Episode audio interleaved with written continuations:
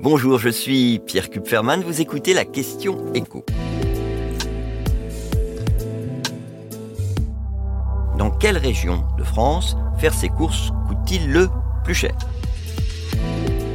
C'est l'un des objectifs de notre opération Panier des BFM, panier au pluriel, comparer les prix d'un panier de courses moyen en France dans une quinzaine de régions. Ce sont les mêmes produits qui ont été achetés en drive et alors, qu'est-ce qu'on constate? Eh bien que entre le plus coûteux et le plus abordable des paniers, il y a une différence de 9 euros. Autrement dit, 5% de plus entre la région où faire ses courses coûte le moins cher et celle où elles sont le plus onéreuses. C'est sur la côte d'Azur et pas en région parisienne que la note est la plus salée, avec qui plus est une différence de presque 5 euros par rapport au panier francilien, donc le deuxième le plus cher, qui, il faut le préciser, fait quasiment jeu égal avec le même panier dans le département du Var. alors les régions les moins chères, eh bien c'est dans l'ordre, hein, donc la moins chère, l'Occitanie, ensuite l'Alsace et le Pas-de-Calais, sachant que les différences de prix euh, des trois paniers dans ces régions ne dépassent pas les 60 centimes, donc ça fait même pas un demi pour cent. Autrement dit, les consommateurs de ces régions sont en réalité logés à la même enseigne. Mais alors comment on explique les différences de prix entre les plus chers et les moins chers de ces paniers?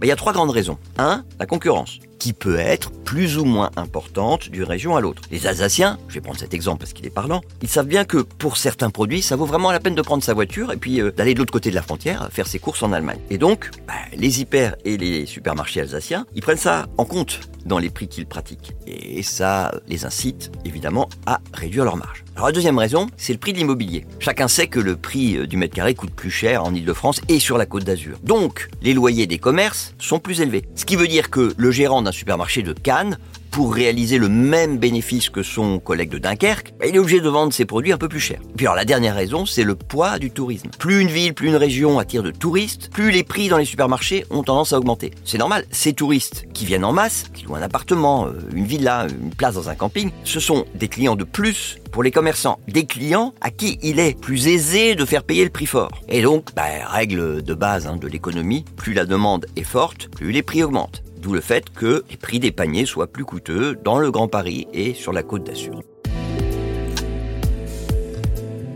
Vous venez d'écouter la Question Éco, le podcast quotidien pour répondre à toutes les questions que vous vous posez sur l'actualité économique. Abonnez-vous sur votre plateforme préférée pour ne rien manquer et pourquoi pas nous laisser une note et un commentaire. À bientôt.